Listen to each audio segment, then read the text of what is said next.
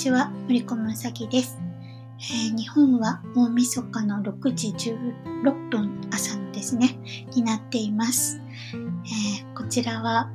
寝る時間が近づいているんですけれども、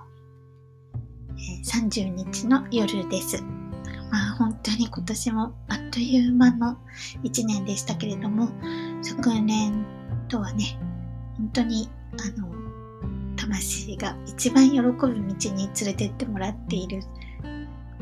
この安心感とありがたい気持ちとで感謝でいっぱいな思いなんですけれども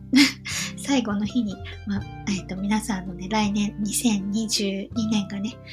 あのとても良い年になることを、えー、お祈りします、えー、皆さんのこれ聞いてくださっている方の魂が一番喜ぶ道に導かれますように。アメン。えー、そしてここからはですね、あの本当にもう余談 にを話します。えっ、ー、と、なんかね、いろいろ話したいことがあるんですけれども、何話したらいいかなっていうのが全くなくて申し訳ないですが、えー、ちょっと結婚について私の体験談を話したいと思います。ちょっと声がね、が今日枯れてますね。うん。えっ、ー、と、私はですね、高校生、えー、そうですね、高1から、とにかく、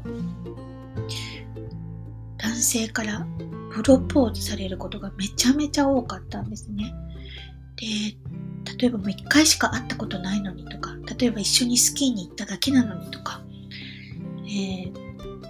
本当になんかこうお茶飲んだだけなのとかね。だからねどんどんこう男性不信というか不信まではならないけどでもなんか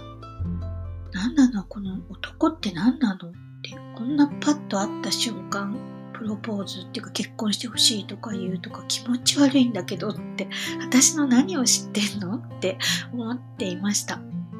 でえーと、私がその精神医学とか臨床心理学を学ぶそこにこう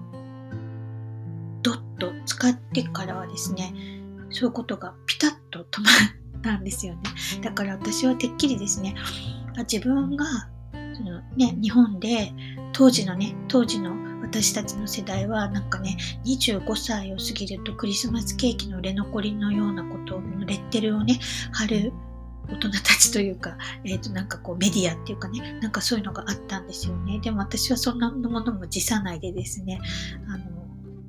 結婚なんかまだしたくないし、とかって思っていましたし、うん、なんか、えっ、ー、と、その、同級生がね、結婚して子供が授かってっていうのを見てもね、なんかそんな羨ましい感じって、芽生えてこなくてただ結婚式に呼ばれると、ね、とっても幸せそうな2人を見ているとやっぱり結婚式っていいなって結婚がいいなじゃなくて結婚式っていいなって思っていました。で、まあ、そんなのもあってですねえっといくつの時だったかな？ウェディングドレスだけは着てみたいなと思ってあの神戸のねなんとかの違法館とかなんとかっていうところであのウェディングドレスを着させてもらって写真を撮りました。それでもう十分だったんですね私の場合。でえっ、ー、と本当にそれをねなんかあの男の友達がねはあって感じで大笑いしてましたけどもでも結婚が羨ましいとかはなくて結婚式はでも本当になんかみんな幸せそうでいいなみたいな感じがありましたね。で、えー、これがですね、えー、私が29か30ぐらいの時から出会って、えー、今でもねあの付き合いが続いている友達女性の友達ちょうどね同い年なんですね。で彼女はもうやっぱりあのいわゆる日本で言うならばモテるっていうかねそうやってこうプロポーズされしてくる人たちがいる、ね、付き合ってくださいとかねっていうのが、彼女の場合はこの私と同じ55歳になってもその適度にある人なんですね。なんで私亡くなっちゃったのかな彼女と同い年なのになとか思っていました。そしたらですね、この 夏からまたそういうことが出始めたんですね。でまあ今、えーと、2人の男性、まあ、もちろん外国人ですけどもドイツ人ではないですねでもあのアメリカ人と あの、はい、えー、すごい熱烈にプロポーズされているてか、まあ、あの、リーベって言われてるんですけども、本当困ったなと思いますが、あの、今日たまたまね、その、えー、友達、まあ友達なんですよ、まだね。まだってか、うん、これからも なんですけど、会った時に、本当にイライラするので、鬱陶しくなって、もう私怒ったんですね。まあ、この間も怒ったんですけど。したらもうなんか、僕はなんで、私はですね、ドイツだからいい日。僕はなんで、あの、君のことがこんなに好きなんだって聞かれたんですよね。で、そんなこともまだわかんないの？って言って、なんでか教えてくれって言われて、だからあなたは神様と和解がしたいから、ね、仲直りがしたいから私のことが好きになったよって言ったんです。いや、もう、そうやってね、私に言われたからこの間ね、だからちゃんと和解をしたと言うんです。でもそれって自分が勝手に神様と和解をしているだけ、ね、和解をしたというふうにお祈りしただけで、その法則に基づいて和解してないでしょって言ったら、いやいや、大丈夫だって言うんです。で、あの、絶対違うって私が言ったら、いや、そんなことディラには言えないはずだって。君が神様じゃないんだからって言われて、もちろん私は全知全能じゃないから神様でもキリストでもないけれども、私はその法則を知っているからこそ、つまり法則っていうのは聖書の奥義、コーランの奥義ですね。あそうそれは何てかっていうと今朝ねコーランの奥義が分かったっていうこととも関係してて今日ちょっと急遽ねあのまあ車を出してくれることになって私は買いちょっと遠くにね買い物に行けることになったんですけれども、まあ、帰りは電車でねしっかり帰ってきましたけどあのもう鬱陶しいとか 思ってしまったのでね。あのでもすごいいい人ですよ。あのとても誠実な人です。ね、だけどあのあそうこのねこう一気にババって男性からこう結婚しようとかねこう好きだみたいにこうそのすごい熱く語られるのでなんか、あ、あの、何かっていうとですね、まあ、結婚ってどんな意味があるかっていうとですね、この宇宙の法則から言うとですね、あのキリストと、つまり、えー、教会の関係なんですね。でこれ何かって言ったら、神様と和解をする偉大なる存在と和解をするっていう意味があるんですよ。魂がですね。で私はビリーフシステムが聖書であることは知らなかったんですけどもこれなんですよねだから私と結婚をすると、えー、ビリーフシステムとつながれるっていう意味なんですよね。だから彼の魂は私のことがもう大好きでしょうがないみたいな風になっちゃってるんですね。でその私の友人同い年の友人も友人女性もですね、えー聖書で育っているのであのクリスチャンではないですけども聖書で育っているので、まあ、ある程度ビリーフシステムが聖書なんですよね。そしてだからで彼女の場合は私みたいにね50年間間にこう神様信じないとかその神様このスピリチュアルな、ね、感覚を無視して、えー、この学問の方にグワッといったので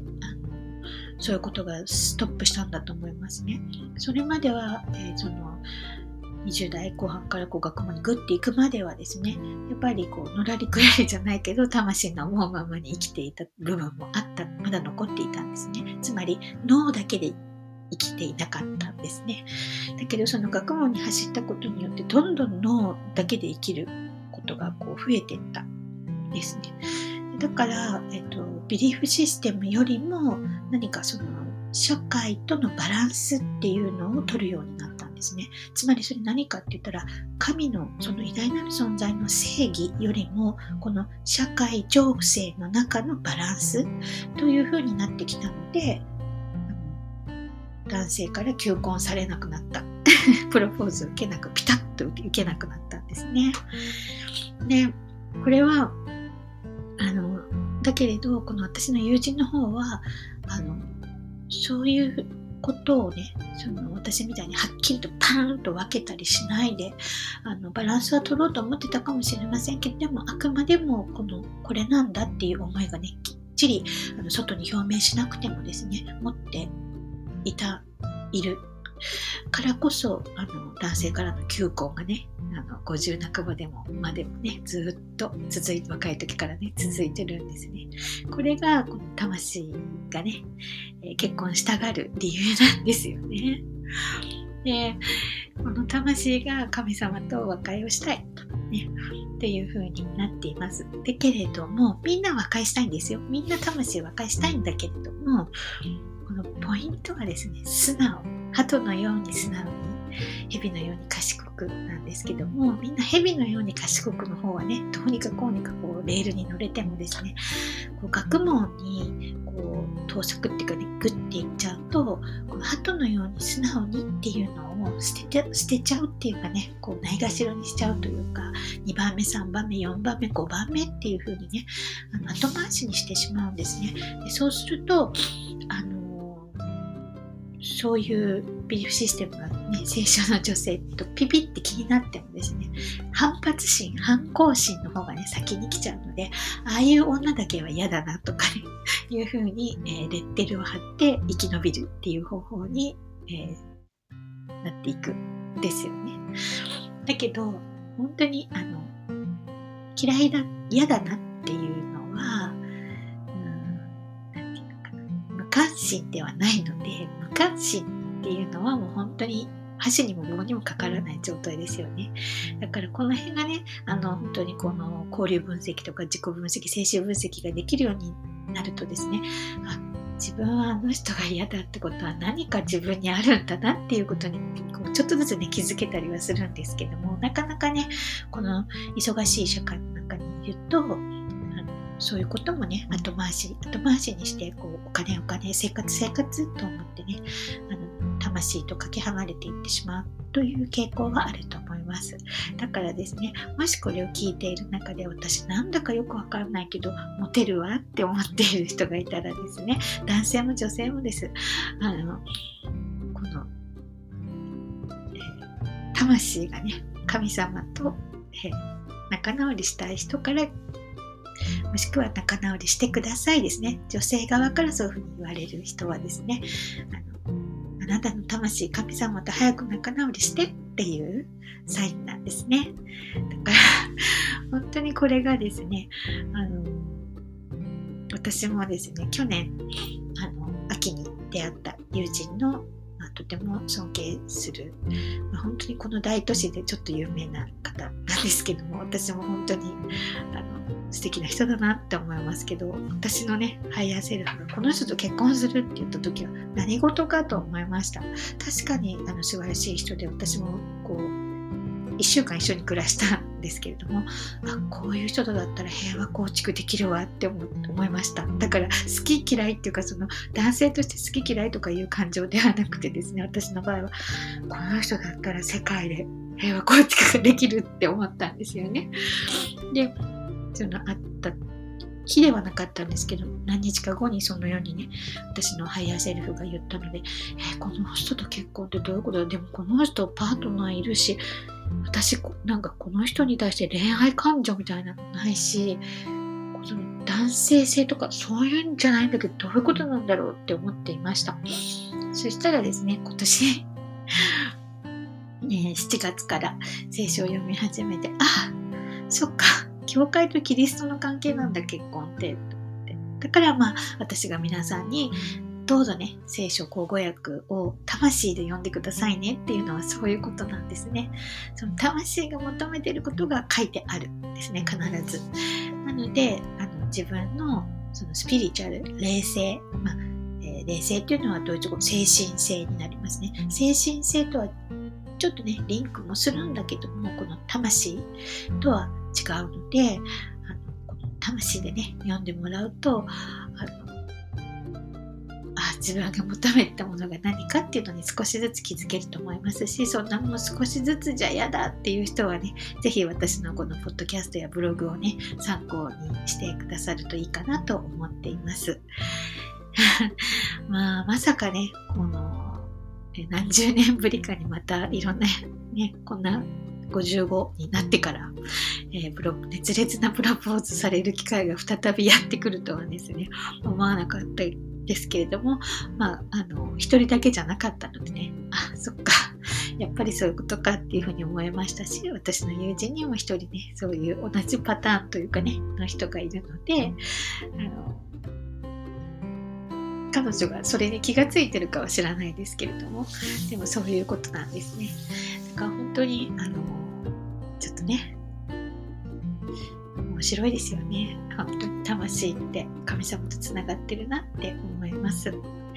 えー、2021年もどうもありがとうございました、まあ、私あんまりこの年から始めとかいうのあんまり意識した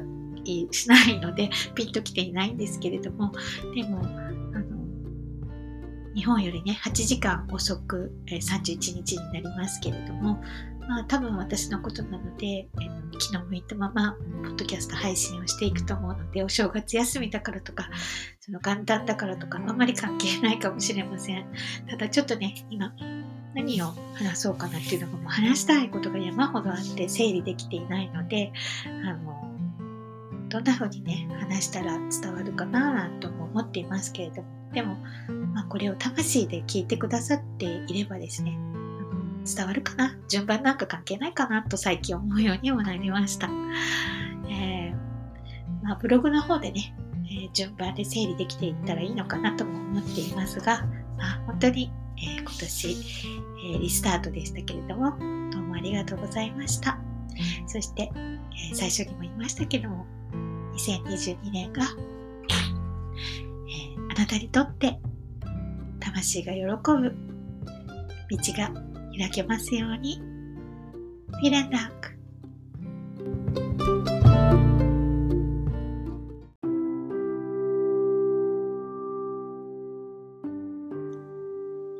おまけです。えー、これはね、先ほど、あの、魂と、この霊性、人間が持つ善悪の霊性霊性とはスピリチュアル、えー、つまり、えー、精神性のことなんですけども、これはちょっと違うんですよっていうお話を、えー、成功を使って、えー、説明したいと思います。えー、ルカによる福音書の1の46からなんですけれども、えこれは聖母マリアが、え妊娠ね、精霊によって妊娠した時、精霊というのは聖の霊で、神の霊のことですね。えー、偉大なる存在の霊のことです。これを、えーえー、妊娠した時に、え言った言葉です。え1の46。すると、マリアは言った。私の魂は主をあがめ。私の霊は救い主なる神を称えます。このようにですね、あの、昔の人と言っていいんでしょうかね、えー、まあ、信仰心がある人と言っって言うべきでしょうかね、えー、は、あの、自分の魂の思いとですね、この霊性、霊のね、えー、思いというのが、ちゃんと区別、認知、区別してね、認知することができていたんだなというふうに最初にね、読んだ時に思ったんですけども、私もね、バプテスマを受けたらですね、はっきりとわかるようになりました。あ全然違いますね。あの、今まではなんとなくだったんですけども、バプテスマを受けるとこんなにもはっきり違うってわかるのかっていうぐらい、あの、全く違いました。だからこれが本当にあの魂の喜ぶ道にね、確実に連れてってもらえるってことなんだなっていうことも確信できました。あだから、あの、このね、昔の人たちがこぞって洗礼を受けたっていうのが本当によくわかりますね。これぐらいやっぱりみんな素直、鳩のように素直というよりも、このセンシティブに自分の魂や冷静の思いっていうのをね、知っていった、認知できていた、つまり非常にスピリチュアルな人たちばっかりって言っていいぐらい、そういう人たちがこぞって福音を聞いて、えー、いたし、その、えー、福音が現れる前にこういうことがあるよというヨハネのね、えー、水でのバプテスマをこうね、みんなが望んだっていうのがね、やっぱりあの昔の人の方が、え、スピリチュアル、非常にスピリチュアルな人たちだったんだろうなっていうことを私はこの聖句によって、えー、ものすごくあの感じました。で、えー、だからこそというべきなんでしょうかね。えー、この女性、えー、ね、に、えー、このマリア、聖母マリアとね、後に言われるこの女性に、えー、偉大なる存在である神は自分のひじりの霊、聖なる精霊を使って、えー、妊娠させたんだなと思いますね。で、えっ、ー、と、これがですね、ちょっと、まあ、私もうまく読めるか分かりませんけれども、ちょっとね、あの、えー、この1の26のね、マリアのこの最初のね、ところからちょっと読んでみたいと思います。6ヶ月目に、見つかいガブリエルが神から使わされて、ナザレというガリラヤの町の一処女のもとに来た。この処女はダビデ家の出であるヨセフという人の言い名付けになっていて、名をマリアと言った。見つかいがマリアのところに来て言った。恵まれた女よ、おめでとう。主があなたと共におられます。この言葉にマリアはひどく胸騒ぎがして、この挨拶は何のことであろうかと思い巡らしていた。すると、見つかいが言った。恐れるな、マリアよ。あなたは神から恵みをいただいているのです。見よ、あなたは身ごもって男の子を産むでしょう。その子をイエスと名付けなさい。彼は大いなるものとなり、意図高きもののこと唱えられるでしょう。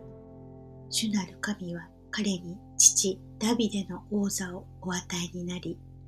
彼は常しえにヤコブの家を支配し、その支配は限りなく続くでしょう。そこでマリアは見つかいに行った。どうしてそんなことがありえましょうか私にはまだ夫がありますありませんのに。見つかいが答えていった。精霊があなたに望み、意図高き者の力があなたを覆うでしょう。それゆえに、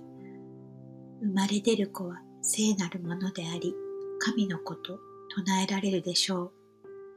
あなたの親族エリザベツも老年ながら子を宿しています。